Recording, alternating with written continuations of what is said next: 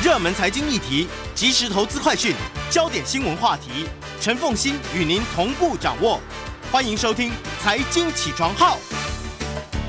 Hello，各位听众，大家早！欢迎大家来到九八新闻台《财经起床号》节目现场，我是陈凤馨。一周国际焦点，在我们现场的是淡江大学国际事务与战略研究所副教授，也是中华战略前瞻协会理事长李大宗李老师，也非常欢迎 YouTube 的朋友们一起来收看直播。呃，我们还是先从俄乌战争，俄乌战争在六月四号满一百天，现在开始呢，已经是三位数的这个战争期间了，在战场军事面跟战场外的这一个政治跟外交面，我们分别来剖析。对，主要是在军事面上，当然从因为打了一百天，我们也看到泽伦斯基在几天前对卢森堡国会议这个国会演说视讯，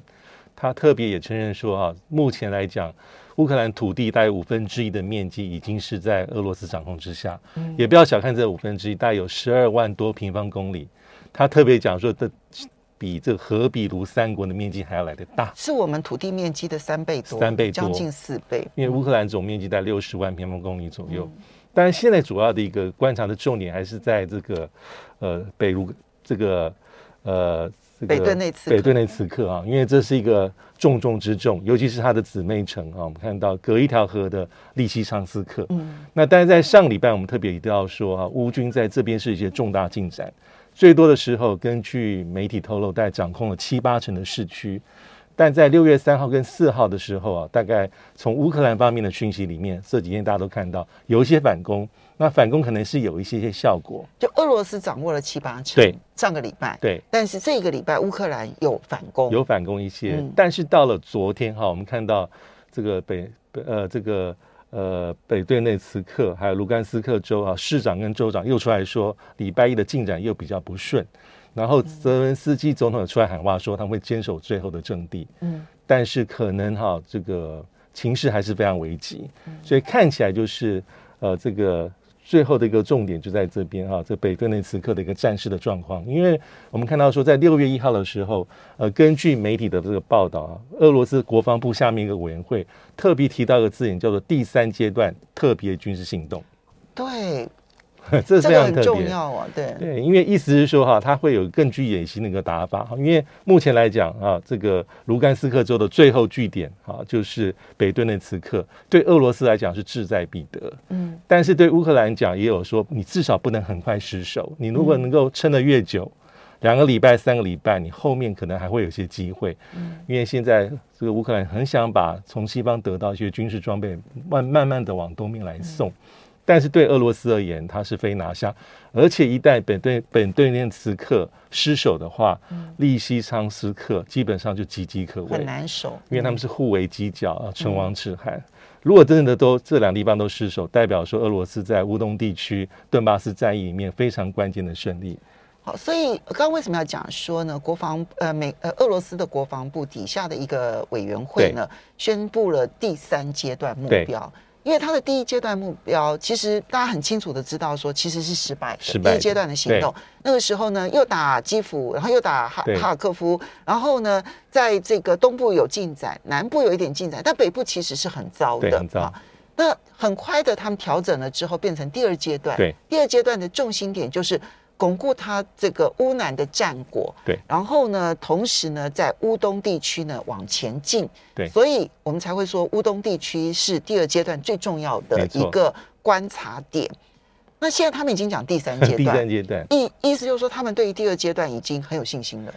而第三阶段就反映了他们下一波要攻击的地方了。对，第三阶段啊，如果根据媒体报的，大概是尼古拉耶夫夫哈哈尔科夫跟奥德赛。就是说，它比现在来讲更具有侵略性，更具有野心。但我们也知道，因为俄罗斯讲说要进行第二阶段是在四月底的时候，嗯，但它真正比较明显发动一个攻势，就是准备好动手的时候，大概已经到了五月，嗯、所以还是有个时间差。嗯，那现在它等于预告说，我们已经要开始第三阶段，代表说现在来讲，对于北顿内茨克就是最后一个、最后一个攻击的重点。所以也意味着它不停在乌东，不停在乌东地区会有规划下一阶段。但是本顿涅茨克已经从之前的炮战炮击，已经进入到现在应该是巷战，嗯，这样一个街区一个街区的反复反复的来来回回，嗯，所以这就是一个俄罗斯目前来讲最重要的攻击的矛头，嗯，对泽伦斯基也是他的最大的一个压力跟心心腹大患的一个来源，嗯，那嗯、呃，这是俄罗斯的这个军队的进展，那乌克兰的反攻的状况呢？乌克兰反攻状况就是要看，因为呃，这个在因为上礼拜我们一直都有讲说赫尔松的反攻。大概这个新闻大概也只是一天两天，嗯，因为当时一般判断就是说，大概是一个比较牵制的作战，嗯，啊，就是说他能够骚扰俄罗斯的一个攻势了，就是能够让他分心一些，呃，有芒刺在背这种感觉。但是基本上这所谓的反攻效果可能是非常有限，嗯，啊，俄罗斯还是巩固它，但他还是把重心放在北顿涅茨克跟这个利西昌斯克，而且这姊妹是基本上隔条河。大概有三个桥梁，啊，两个带是被损损坏，一个有受到伤害，但是这两个地区是可以还是可以通行的，所以，所以这代表的科尔松的反攻不利。我觉得科尔松的反攻大概是无疾而终，并没有很明显的一个战果，它对于俄罗斯来讲就是一个牵制。嗯啊，就是让你分心，能够扰乱你啊。希望你能够把部分的兵员或重心再重新放在南部地区，但好像效果有限。效果应该到目前为止非常有限，因为从各式的资讯看起来，这个反攻的讯息大概就存留了两天三天，并没有很明显的战果。嗯，所以乌克兰也知道，他目前重心是在还是想办法，能够尽量能够拖延啊。北顿涅茨克假设真的会失守，嗯，你不能像之前所讲，两个礼拜内你要撑得更久一些些。为后来的一些你的整个地面战斗谋取一些多的一些缓冲的时间，嗯，因为现在看起来是他从西方从北约拿到很多东西，但这东西需要上手，需要训练，还需要一些运输到前线，而且乌克兰不是小国寡民的地方，它是有非常大的一个一个地理范围，所以都需要时间来做准备。嗯，事实上，呃，我看到了一份分析哦，这是英国的这个前退役将领的分析。就是要训练乌克兰的军队可以使用英美的这些重型武器。他们现在的规划呢，把时间缩得最短、最短、最短，要三个礼拜的时间。对对。那可是三个礼拜的话，恐怕对于乌东的战场能够帮助的就会变得非常的有限了。对，好，好。那除了这一个我们看到的这一个乌东战区之外，它的第三阶段啊，定了。当然，现在不是，就我我我在观察这些消息的时候，我其实都觉得要小心翼翼了。就是说，因为不同阶级，它可能代表的是不同的意涵。对，目前它是俄罗斯国防部下属的一个委员会，好出来这样说。对，那他并不是国防部的发言人说，对，更不是国防部长。第二阶段讲得很清楚，国防部发言人自己出来讲很清晰的。对，第二阶段是国防部发言人说，代表的是国防部。对，那这个下属的委员会，它可能是一个建议案都有可能。对。只是这个这个案，这个企图心是很大的。对，一个是北边的哈尔科夫，又回去，好，那就是第二大城所在的那个州，其实人数也是最多的一个州之一啊。那么还有就是南边的两个州，一个是尼古拉耶夫，一个是奥德赛。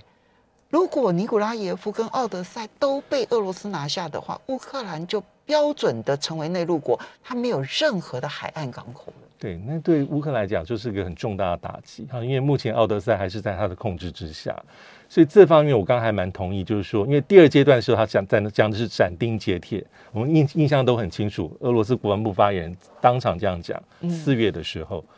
那、嗯、这一次啊，其实透过媒体的讯息说，下面的委员会又透过俄罗斯的国会杜马国会议员所释放这样的讯息，所以到底是不是已经进入？在执行这样的阶段还不知道，也许是一个为之后做一个谋划。嗯，那目前来讲，当然还是你这这边没有拿下来的话，你就不要想去拿奥德赛啊、尼古拉耶夫，还有之前已经俄军已经慢慢撤退的哈尔科夫，嗯、那都还很远很远。嗯、所以当务之急还是在北顿涅茨克。好，那么接下来当然除了战场之外的政治外交，这一个礼拜我觉得非常热闹。非常多的讯息。对，美国总统拜登 投书《纽约时报》，然后呢说我们在乌克兰的为与不为，对，啊，我们要做什么以及不做什么。结果我觉得他做什么的很少，我们大家都知道了，但他不做的这些事情非常多。对，第一个他当然讲一些他的一个战略目标，这个都无可厚非啊，要什么主权独立的、什么安全的乌克兰，美国要怎么怎么做啊？北约要如何如何去巩固它的东线？美国继续提供武器，但不做的地方，我觉得有两大项，一个是讲给俄罗斯听的，非常清楚，就是说我很讨厌普丁，嗯，我对他无法忍受，但是我无意要去推翻他，他就打自己的脸啊。他在波兰，在华沙的演讲。最后我们那时候还讨论说是脱口而出，对啊，还是失言，还是有意义的、有计划性的。他就隔了一段期间，然后跟普丁说：“Sorry，我上次讲的话，请收回。”这样对，要原谅我，可能是一时的很气愤。嗯，那第二个就是说哈，我们还是很确定哈，除非我们直接受到攻击，北约，否则美国的军队不会直接参与战斗，也不会派遣美军在乌克兰作战，也不会攻击俄罗斯的部队。我们也不鼓励，也不允许乌克兰越过边境去攻击俄罗斯。嗯，包括我们之前提供的这个上礼拜讨论海马斯，嗯，配导引的火箭。我们之前提供这武器的时候，就乌跟乌克兰要他确保，你不能攻击乌克兰、俄罗斯境内的目标。嗯，那他当然，拜登在这个这个投书里面还警告说，那你不要动用核武。嗯，啊，俄罗斯如果你动用核武，那状况就完全的不同。嗯，这也是他讲。他等于是逼乌克兰说，战场只能在你自己国内，对你不能不准反攻，不能反攻。因为老实说，不管是海马斯搭配导引火箭射程八十公里，或者是说你现在一直没有提供的这个这个陆军战术飞弹，嗯啊，三百公里以上，其实看你放在哪里都能够勾得到俄罗斯境内的，因为他们太近了，非常近，就拉到北边，其实打得到俄罗斯。但是拜登就咬死说，我给你这些武器啊，我跟俄罗斯讲。我跟他说：“你不能打，你不能打俄罗斯境内目标。嗯”嗯，那这是一个很多的我们不做的东西，是讲给普京听的，再度的确保。嗯、那还有一方当然是讲给全世界，也讲给乌克兰，就是说，呃，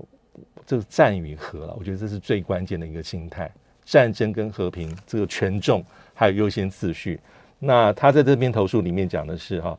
美国所做的任何事情都只要关乎于乌克兰。都需要乌克兰的参与。好，所以呢，他说他不会强迫乌克兰割让土地来换取和平。但是后来的 CNN 的报道又是怎么一回事？我们休息一下，马上回来节目现场。欢迎大家回到九八新闻台财经起床号节目现场，我是陈凤欣。在我们现场的是淡江大学国际事务与战略研究所副教授李大中李副教授，也非常欢迎 YouTube 的朋友们一起来收看直播。好，李老师，我们刚刚提到了拜登的投书。为与不为，其实为的东西大概是重复他们过去说哦，我们要支持乌克兰啊等等的。但不为的事情包括了，就是我们不会寻求呃推翻普京哈，啊、然后呢，绝对不会让乌克兰我们提供的武器让乌克兰打回这个俄罗斯哈、啊。那呃，只要北约跟美国没有被攻击，那美国跟北约绝对不会参与这个战场哈、啊。那么而且呢，他说在谈判这件事情上面，我们。不会，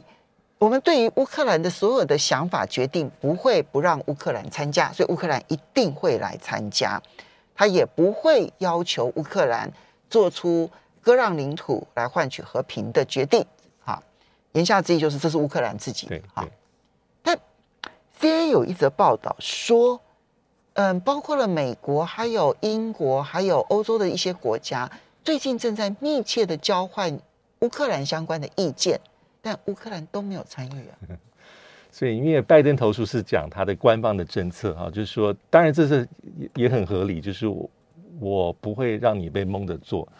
啊，这是一个他官方讲法，但是私下我觉得这一切都是跟乌克兰战场的形势相关，嗯，啊，当乌克兰看起来是有胜算啊，这个胜利指日可待，只是时间早晚，而且俄罗斯被拖得很惨的时候，基本上美国就不会想太多跟和谈相关的事情，尤其是欧洲的大国。但当俄这个乌克兰的战事不如预期，比如说在乌东地区承受很大压力的时候，因为这个战争的后果其实很严重，而且它很微妙，嗯，会影响到各国很多事情，不是说只有乌克兰，包括经济、民生、能源等等等等，还有各国民意是很巧妙的。因为我们也发现，其实大家对乌克兰的关注程度，各国都是可能没有全面性的下降，下降关注焦关注焦点朱莉还有那种。各国一开始民意那种愤慨，可能都会影响，所以久而久之，哈，这个拖得越远越久，对俄罗斯当然不利，因为国力有影响，对乌克兰最不利。但是对于这些西方大国、对欧洲国家，包括对美国来说，他可能要有一些其他思考。但表面上来讲，这个美国政策一定是我不会逼你啊，嗯，我不会逼你上谈判桌，以土地换和平，以主权换和平，我也不会。但是有没有一些其他方案的一些默契在讨量、在讨论？我觉得这还是可能的。嗯嗯、呃，我们当然这里面我们分两个部分，一个就是军援到底。军事援助上面还能够维持多久，然后维持多强？对。第二个部分，我们就来谈在战争与和平之间，西方的态度现在有没有什么转变？好，我们先从军事援助的部分。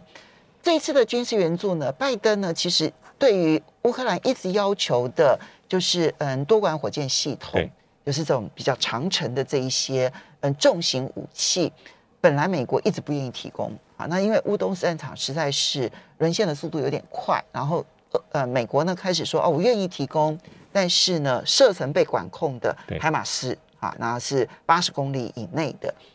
而这个英国呢也表示说，我们也要提供好这个多管火箭系统啊，我们完全无视普京的警告。对，到底普京的警告是红线是什么？而这条红线要怎么去预判俄罗斯可能采取的行动？对，因为我们看到这个普迪在六月一号接受俄媒访问的时候，他讲说，假设美国提供这一种长程武器的话，我们就会有一些新打击的目标。但目前看起来，所谓的新打击目标，第一个比较明显，大概是基辅。嗯，因为我们印象中，应该基辅没有被直接，但这次是透过这个这个呃这个轰炸机的远程的飞弹攻击。嗯，基辅已经很久没有这样被俄罗斯视为被攻击的矛头。我我看到他们攻击的对象是一个铁路修理厂，铁路修对对，看起来是要攻击的是那一个武器的转运中继站。转运站这很重要，因为我们也知道，因为在战争最危急的时候，其实西方各国的大使馆都撤走。那最近一个多月以来，为什么他能够回去？主要原因是因为他判定基辅是安全的，嗯，这是一个重要的指标。所以意思是说，普京可以不攻击。嗯，这个基辅，他也可以攻击基辅。那现在选择攻击基辅，这就有它的一个象征的意义在，就认为说你提供这长城的这个系统，而且比你之前提供的流炮的射程四十公里多了至少一倍。嗯，所以在这样的状况之下，我就要攻击你。但是老实说，它的红线的定义是什么？嗯，我觉得还是很模糊。第二个就是你的手段有哪些？嗯，我不认为说普京会攻击乌克兰以外的目标，这几率是非常非常低。但是目前他所做的基本上是穷尽他所做的所有的手段，嗯，就是有一些大的都市可能过去没打，现在打，但是去持续攻击这些军事的要地、节点、这种交通的设施，还有仓库这种运输的物资、储存的空间，其实俄罗斯在过去两个月并没有少做，嗯，只是这次新的地方是基辅又成重新成为俄罗斯攻击的目标，所以他等要展现一个能力，就是你任何的武器在运到接近东岸这边的时候。东东乌克兰的时候，对，对不起，我已经有，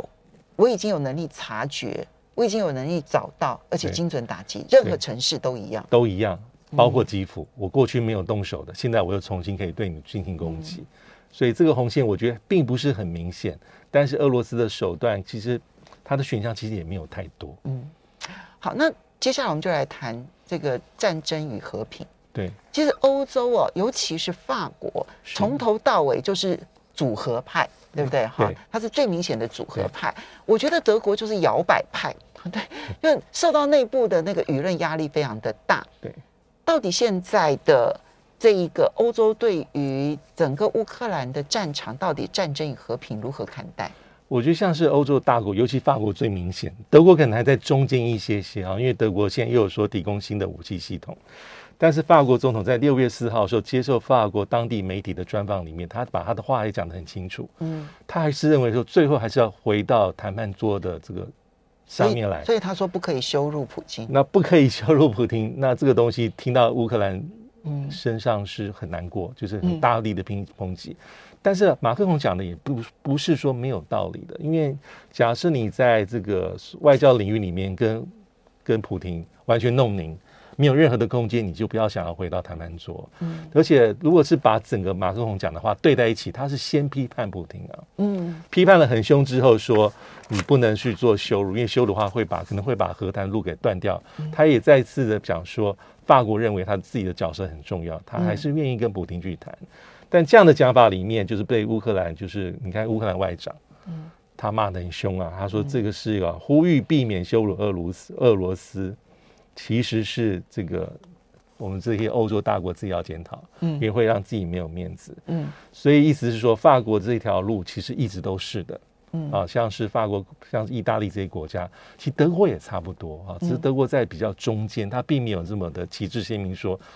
谈谈谈，嗯，而且他还在又有一些新的武器要拨给所谓的乌克兰，嗯，就是我说德国这一次的骑墙的问题很严重，这样子。摇摆的问题不是很严重，对，这个使得呢德国很容易成为被施压的对象，因为知道说施压于你，你就会改变你的政策。对，我我我，这政策本身没有什么好跟坏哦，但是呢，你被施压而改变政策。给你压力的人也不会感谢你。嗯，乌克兰。对，那那呃，然后呢，你施压之后就导向的结果呢，你原本可能觉得说，哎，你这个中立立场还能够接受的，也不会支持你。对，所以我觉得这个是对德国最不利的。而且他的武器弹药好像是骂一骂之后，他多给了一些。对啊，比如说现在要提供中短程的防空系统，然后再打这个步兵战斗车，嗯、透过希腊给。转转给乌克兰，嗯，那这些都是在一些压力之下，还有反对党的一些压力之下，肖兹政府才新同意的东西，有点像挤牙膏了。嗯嗯，好吧，那现在美国的态度也，美国、英国的态度还没有真正的改变之前，我想这一个和谈，我们可能还要再等待。等好，接下来我们再来看到的是这个中国大陆跟美澳的南太平洋争夺战啊。那么，嗯，大陆的外交部长王毅呢，到南太平洋八个国家啊，从呃五月底一直到六月哈，对这段期间，澳洲的新任的外交部长已经两度出访外交呃南太平洋，对，对你就可以看得出来，整个南太平洋现在是火热竞争，如何看待？非常，因为王毅这是个很大的一个行程啊，八国十天二十人团。哦，那当然不只是八个国家，他还参加最重要的是这个在斐济的中国大陆跟这南太的外长的会议。嗯，所以里面有很多不同的一些评价啊。第一个评价就是他整个行程的一个成果如何，我觉得要看你设定的目标有多高啊。因为其他还没有出访之前，就有点先被全都录，想要见光死。你看到很因为这。因为大家就说，那是《伦敦金融时报》报道的吗？还是哪一个哪一个媒体报道的？因为你所有出访的一些行程啊，因为大家判断说你可能有一些多边的协议要签署，嗯、尤其里面可能跟自由贸易相关。嗯。啊，那还有可能是一些五年的行动计划。那这一点其实，在出访之前的几天，其实媒体就出来。嗯。啊，那意思是好像雄心壮志，而且跟安全的议题可能是相关的，所以在当时就有很多的一些不同的一些讨论。到最后看到的结果是啊，没有多边的协议产生。嗯，但是呢，老实说，被打散在王毅跟这八个国家所签订的，不管是合同、备忘录跟合作计划里面，都看得到，而且很广。嗯，但是呢，也没有再一次像所罗门所的出现的双边的安全也没有。嗯。所以这里面啊，大家都谈气候变迁、谈援助、谈人道救援，什么基础建设，就每一个国家都有渔业很多，而且有的是航空，有的是各式各样的合作，但是它就没有个多边的架构。嗯，那最后大概是有一个呃，中国大陆释放的一个官方的文件，就是它一个立场的宣示，里面会提到一些些，但是从成果来上看，的确已经没有这双多边的东西，是一个都看不到。嗯，第二个是双边里面呢。也没有在谈像所罗门这样的很明确的强度，没有在超过中所安全协议，没有。所以要说，我我会认为是有点是未尽全功，但是有没有效果？我觉得它是有的。第一个是大动作宣音宣示说我在经营，第二个是好，王毅也讲说，我本来就没有要跟这些国家在签所谓的这种多边的机制。嗯，那他还特别解释。跟所罗门是我们跟所罗门是两个是主权的国家，嗯，哦，我们是根据共同的一些利害关系跟共同考量，而且我们没有针对第三方。那到目前为止，唯一跟安全有关的跟所罗门，嗯，对，所以这个就是，而且是因地制宜哦。仔细来看，因为你可以看到这八个行程里面各有各的侧重，所以大中国大陆，我认为说。如果说它是一个比如说基里巴斯，对对不对？好，可能就会着重在什么基础建设、防灾减灾、民生这样子。对。然后呢，萨摩亚可能除了经济技术之外，还有包括了一些艺术中心，还有要建警察学校。警察学校。呃，就就是每一个国家好像内容真的都不太一样。然后像图瓦鲁的话，可能还包括了医疗卫生，还有海洋经济。没错，没错。OK，所以基本上打散在各个协议里面。所以要是说它是完全是挫败，我觉得这是部分西方媒体讲的是太过严重。我觉得是有成果，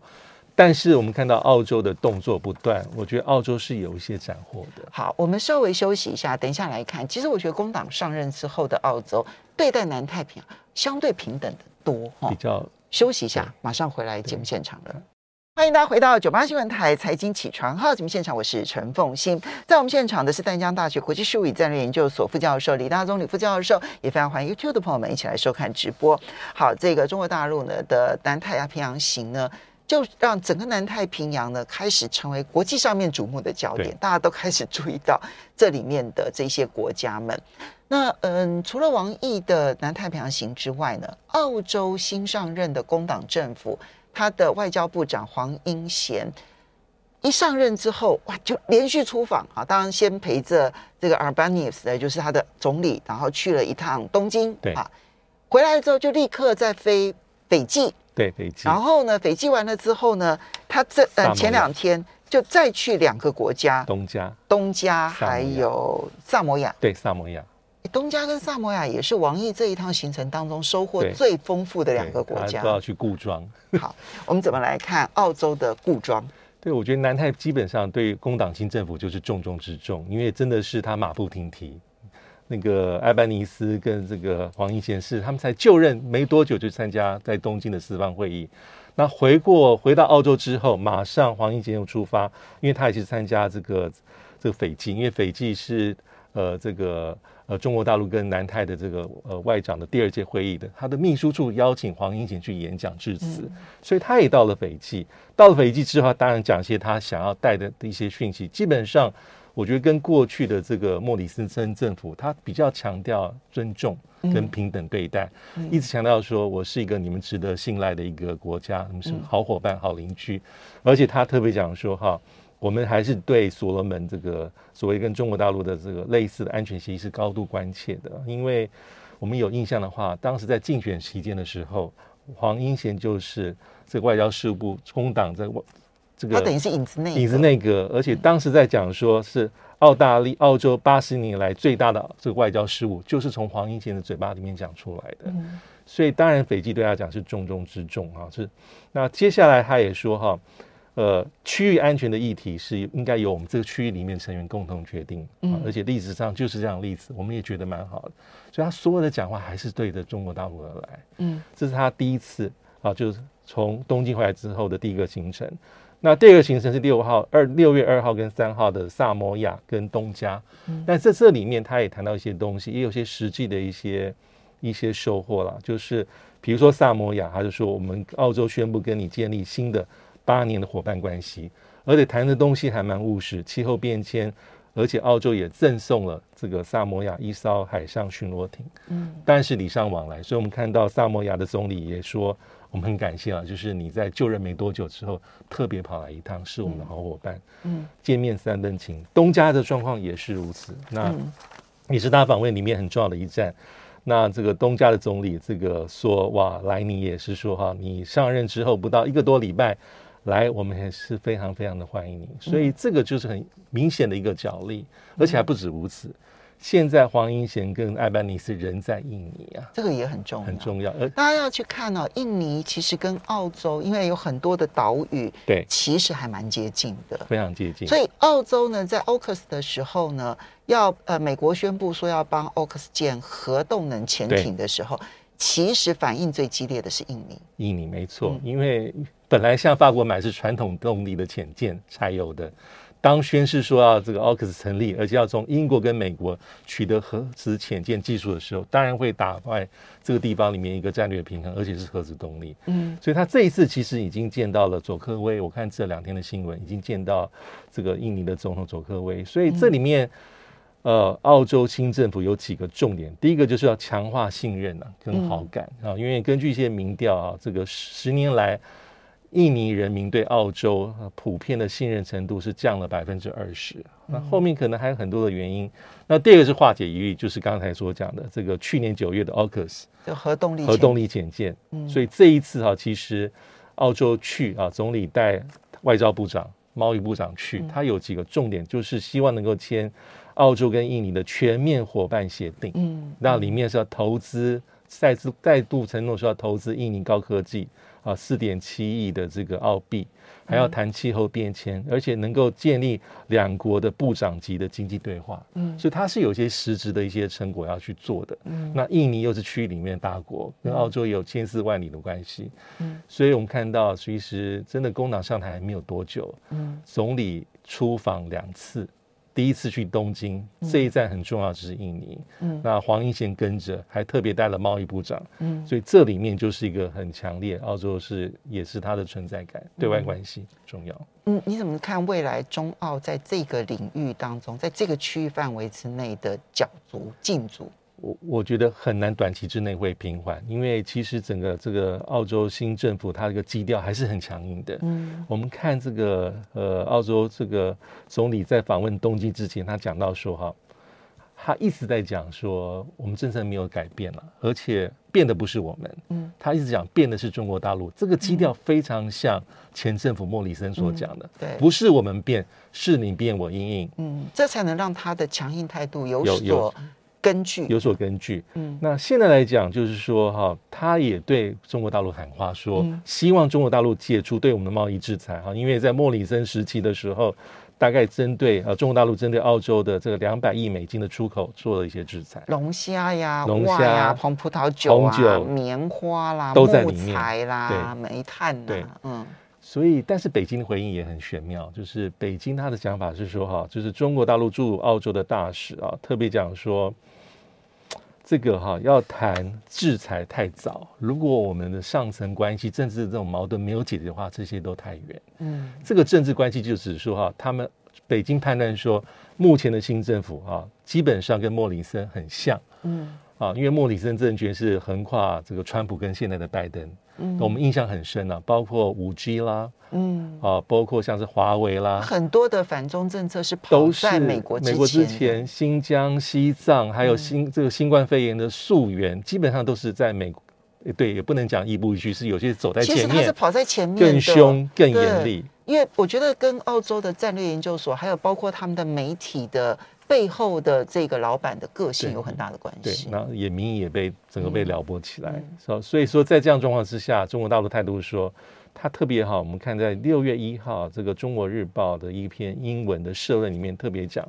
这篇社论可能相当程度可以代表北京的看法，就是第一个是他们认为说哈，我们中国跟澳洲的对话合作的大门是敞开的，嗯。嗯、但是现在是主动权在你手上，嗯，路你自己选，球在你身上，你要。依循过去莫里森的道路，那个道路他认为是说重蹈覆辙，重蹈前政府错误，还是你要走一条自己的新路？OK，接下来呢，我们再来看到的是美洲峰会哈，这件事情呢，美洲国家峰会本来因为它是每三年办一次嘛，对，对不对哈？那已经是有多少年了？第九届，第一次是一九九四，一九九四年到现在，它等于是一九九四年当时克林顿主办完了之后。再一次的回到美国，对，洛杉矶，在美国洛杉矶主办。然后呢，其实本来应该是美国作为一个老大哥，宣示一个美洲国家的大团结。但是呢，因为这个礼拜举行，那现在呢，很多西方媒体说，这可能会成为美国一个美洲大灾难。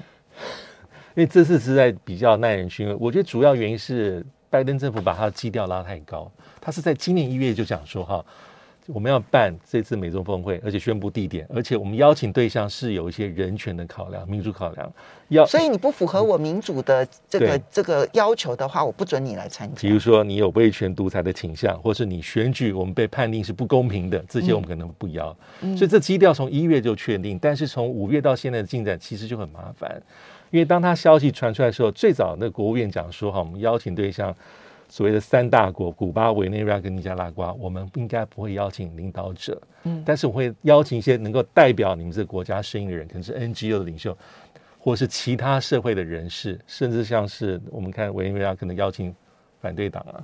那你就在扶植他的反对势力啊？对，所以这一点就让更糟啊！很多的美洲国家就心生不满啊。嗯，啊，尤其是我们看到，当然有几个已经是被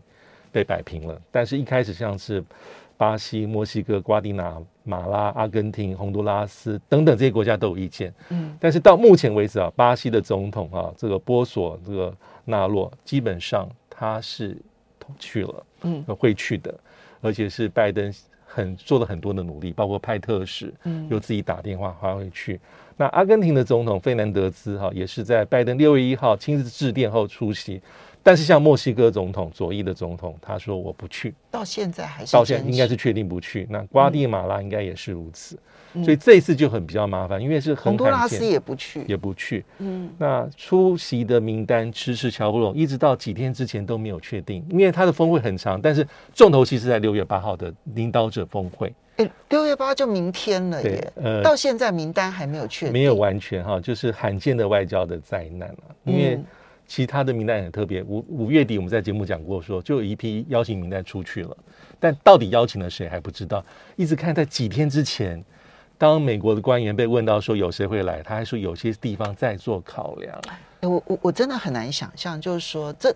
就跟上一次邀请东南亚国家的这些领袖是一样的，就是美国已经宣布出去了，对，就后面没成。其实啊，你你之前如果没有宣布，大家都不会注意到这件事情。那你宣布出去了没成，嗯，其实从这种国际强权来讲，是蛮难看的一件事情。